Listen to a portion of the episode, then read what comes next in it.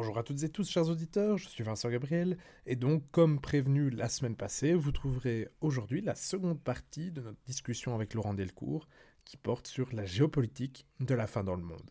Bonne écoute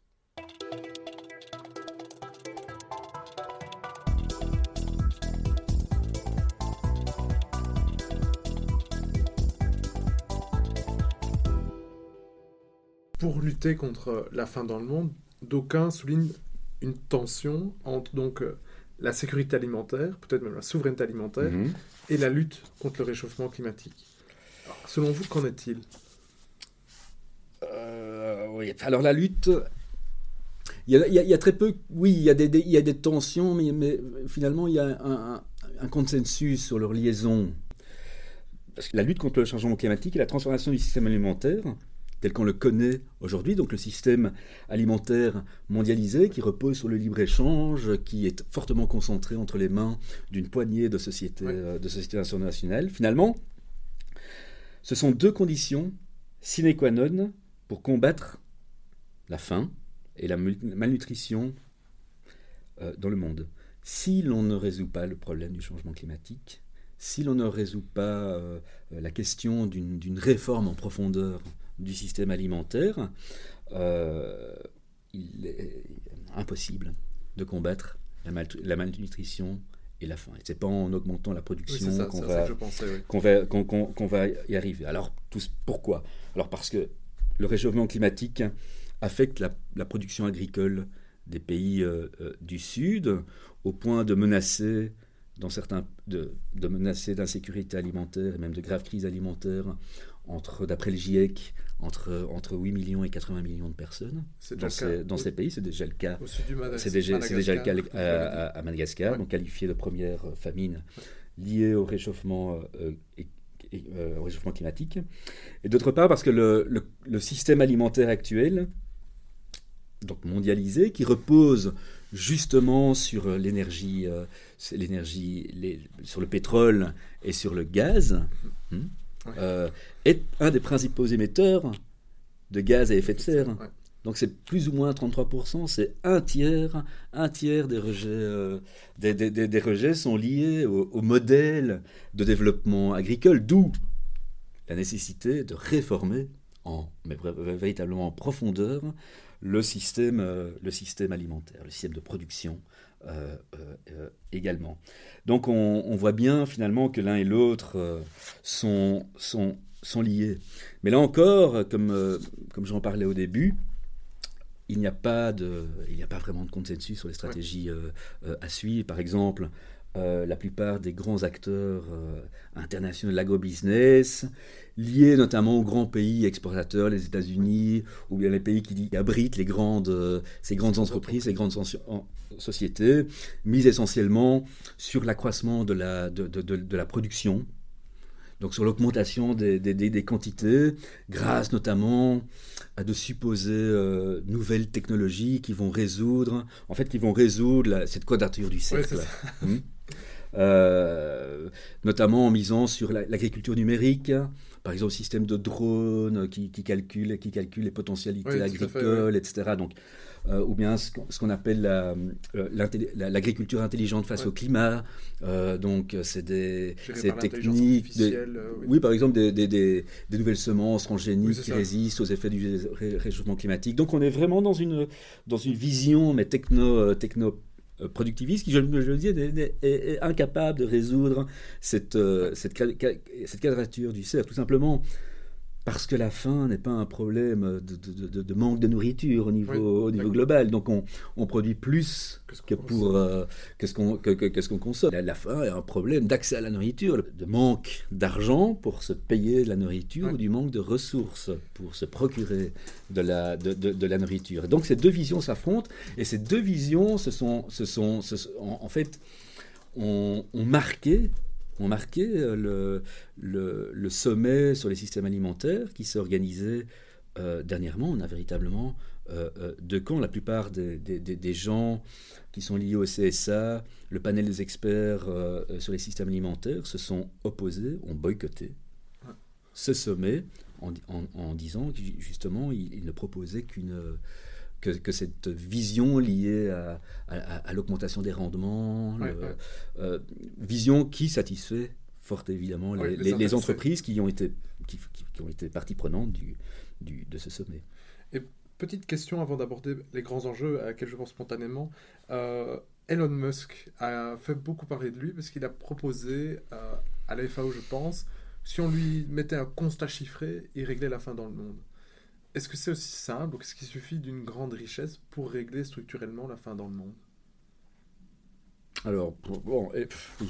Alors Elon Musk, euh, il suffit pas, mais c'est la même chose, c'est la même chose que ce que je disais euh, précédemment. Euh, précédemment. Donc, euh, il suffit pas d'accroître, d'accroître la production pour résoudre la fin, la fin de le monde. Donc, c'est une, il y a toute une série de, un ensemble de politiques qu'il faut mettre en œuvre. Il faut réformer, réformer le système de gouvernance internationale. J'en parle, j'en parlerai. Donc, c'est vraiment des politiques structurelles. Il faut lutter contre le réchauffement climatique. Donc, il suffit pas de de mettre euh, autant de milliards dans un fonds d'urgence. Euh, voilà, donc c'est ridicule. Enfin, c'est une, une, une, vision complètement ridicule du, du, du, du, développement, sans parler que Elon Musk, par exemple, il est. Euh, c'est un, un, un, un, libertarien qui, qui prône la liberté, l'absence de, de, de, de l'absence d'État, l'absence de politique publique. Or, l'État et la politique publique a un rôle énorme à jouer à jouer pour euh, euh, lutter contre la faim dans le monde et l'insécurité alimentaire, tout simplement à travers notamment des, mécanismes de protection sociale et d'augmentation des, salaires. Les mécanismes de protection sociale sont centrales dans la lutte contre la faim. Et seul l'État peut fournir euh, notamment des filets de, protection sociale et des politiques vraiment volontaristes en matière d'emploi, en matière de développement agricole, etc. Donc Elon Musk, c'est une analyse, une analyse complètement euh, simpliste, simpliste de la, de la, voilà, de, de, de, ces questions. D'accord. Et bien donc pour dépasser l'analyse à la Elon Musk, c'est quoi selon vous les grands enjeux auxquels est confronté aujourd'hui, alors de façon structurelle et conjoncturelle, l'agriculture mondiale? Alors je dirais que le, bon, les grands enjeux, donc on en a, on, en a parlé, hein, c'est euh, la lutte contre le, contre le, le, réchauffement climatique, euh, la, la, relocalisation de la, de la production alimentaire. On ne peut plus compter pour nourrir la population à un prix abordable sur le marché international. Même si on ne peut pas complètement, parce qu'il y a, des, il y a des, des, des, des, régions qui sont forcément dépendantes, étant donné leur, géographie. Euh, par exemple tous les, les, pays du Moyen-Orient, etc., ben, certains pays du Maghreb, euh, l'Égypte, euh, voilà, sont, sont, fortement dépendants des importations alimentaires. Donc ça, il faudra faire preuve d'originalité pour, euh, pour mettre en place des zones d'échange alimentaire qui compenseront les, les, pertes dans certains pays, mais il faut à tout prix. C'est un, impératif même moral. on a vu comme, comme beaucoup de pays sont dépendants des importations alimentaires, importations alimentaires qui, qui viennent, euh, dont 30% euh, est fourni par... Euh, je veux dire, la, Russie et l'Ukraine sont, sont, responsables de 30% des importations de céréales. Hein, c'est pas... Donc on est dépendant de, ces, de ces pays. Même chose pour les gaz, pour le gaz de pétrole qui sont utilisés pour la, pour la fourniture d'engrais. et donc, associé à cette question de la, la, relocalisation, il y a aussi la modification des modes de production. Donc, une manière d'assurer cette indépendance, cette autonomie, pardon, euh, c'est de, mettre en place des systèmes de développement durable qui sont beaucoup plus autonomes par rapport à l'énergie fossile, euh, qui sont beaucoup plus euh, par exemple en matière d'agroécologie, une production nettement plus diversifiée. Alors forcément, on n'arrivera pas euh, il est difficile de, de, transformer euh, tout en, un jour. tout en un jour, et même de, de il, est difficile de se passer de, grandes, de grandes monocultures comme les mm-hmm. monocultures de blé, etc. Mais ça demanderait certains arrangements. Mais la relocalisation de la production est un, est un impératif. Alors il y a aussi la déconcentration au niveau international, hein, déconcentration des sociétés qui domine en fait le, le, le système alimentaire des politiques redistributives, donc j'en ai, j'en, ai parlé. Par exemple, une politique fiscale redistributive aurait, aurait un, un, plus grand impact euh, sur la lutte contre, contre, contre la faim et l'insécurité alimentaire qu'un investissement dans une croissance de la, de la production. Euh, voilà, tout simplement, comme je le disais, c'est la faim, l'insécurité alimentaire un problème d'accès à la nourriture. Donc les politiques redistributives peuvent, peuvent, peuvent, permettre de mettre en place des politiques de soutien, des systèmes de sécurité, de sécurité euh, alimentaire et ensuite la réforme de la, de la gouvernance euh, euh, mondiale. Et on a, vous l'avez déjà dit à plusieurs reprises, et pour terminer sur cette note d'actualité, il y a une guerre à l'est de l'Europe. La Russie a envahi l'Ukraine, et vous l'avez dit, vous venez de le dire, ces deux pays sont responsables de 30% euh, des approvisionnements en céréales. Alors, sans parler des conséquences humaines pour les populations qui sont concernées, pour rester dans notre sujet au niveau alimentaire, quelles seront les conséquences de la guerre en Ukraine? Là, je, viens de parler de, certains enjeux qui, sont, qui ont des priorités, en, fait. Hein. Euh, mais à, à, court terme, l'impératif, l'urgence absolue, c'est que cette guerre se termine. Euh, tout simplement parce que euh, euh, on s'achemine là si cette, euh, si cette guerre se, se, prolonge vers un, véritable cataclysme. depuis le début, les prix, les prix des céréales, enfin le prix du blé a augmenté de, de 20% au niveau, au niveau international.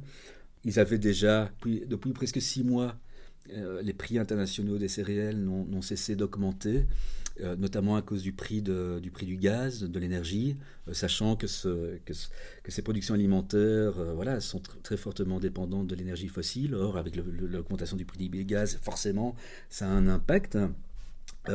L'Ukraine et la, Russie, ainsi que la Biélorussie d'ailleurs, qui est un des principaux producteur de potasse, la potasse qui, le, potasse qui sert à, qui sert à fabriquer des, des, des, engrais, sont aussi un des principaux producteurs, sont aussi parmi les principaux producteurs de, euh, d'engrais chimiques. Le problème avec cette guerre, c'est que les, là, on, a, on, voit aussi avec euh, à la fois les, les, restrictions, de, des, voilà, les restrictions qui sont mises en place, une augmentation, les sanctions, une augmentation, une augmentation du, du prix euh, des, des, engrais engrais qui sont fabriqués encore une fois avec, euh, du, avec des énergies fossiles. Hein. Donc, donc on a tout ça, tout ça va, va, va, va, va, va faire en sorte que euh, les prix alimentaires vont, ne, vont cesser d'augmenter en fait, hein, puisque mm-hmm. les engrais sont nécessaires pour relancer la, pour relancer la, la, production. Il faut beaucoup d'énergie fossile pour euh, assurer les productions, notamment dans les grands pays exportateurs. il y a aussi des problèmes liés au blocage des stocks alimentaires, des stocks de céréales en, sur la mer Noire, donc euh, ukrainien, par l'armée par l'armée russe, tout ça, tout ça renchérit, problème d'assurance aussi, euh, parce qu'on n'en parle pas beaucoup, mais le, le, le, le, secrétaire général de la FAE le disait, problème d'assurance, parce que les, voilà, les bateaux cargo qui doivent acheminer voilà, voient l'augmentation des assurances avec, euh, avec cette, cette guerre. Sachant que euh, des pays, essentiellement les pays du Maghreb, euh, l'Égypte aussi, sont, sont, sont, dépendants à pratiquement à 70% euh, du blé russe et ukrainien, donc ça risque de provoquer des, des, des, catastrophes, ainsi que pour les... Des émeutes de la faim, peut-être? Des émeutes de la faim, comme on a... Bon, on peut pas... On n'a pas, de boule de cristal. On n'a pas de boule de cristal, mais comme, comme ça s'est passé, mais on risque, on risque d'avoir une, une augmentation, une, une augmentation absolument cataclysmique, cataclysmique euh, des prix euh, alimentaires au niveau international. Alors comme je le disais, et c'est là qu'on trouve une des... Vraiment qu'on met le doigt sur les, failles du système alimentaire actuel, c'est qu'en étant fortement dépendant des importations internationales, tant au niveau de la nourriture, tant au niveau de, au niveau de, l'énergie, au niveau de, des, engrais notamment, donc des, des intrants euh, agricole, on se retrouve face à une situation euh, dramatique, d'où l'intérêt de relocalisation euh, de la production et l'intérêt aussi du concept de souveraineté alimentaire qui a, mis, qui a été mis en avant depuis les années, les années 90 par les organisations paysannes. Donc c'est plus, on, va dire, c'est plus un concept idéaliste. Donc il faut absolument, absolument opérationnaliser ce, ce concept. Bah, mille merci Laurent Delcourt. Mais Grâce rien. à vous, on aura vu à quel point parler de la faim, c'est aussi parler Mm. du climat, des rapports de force, des organisations internationales et des relations internationales. Mille merci pour votre temps, c'était passionnant. Mm. Et on recommande donc les auditeurs la lecture de ce livre, de- publié donc par le CETRI sous votre direction. Et c'est moi qui vous remercie.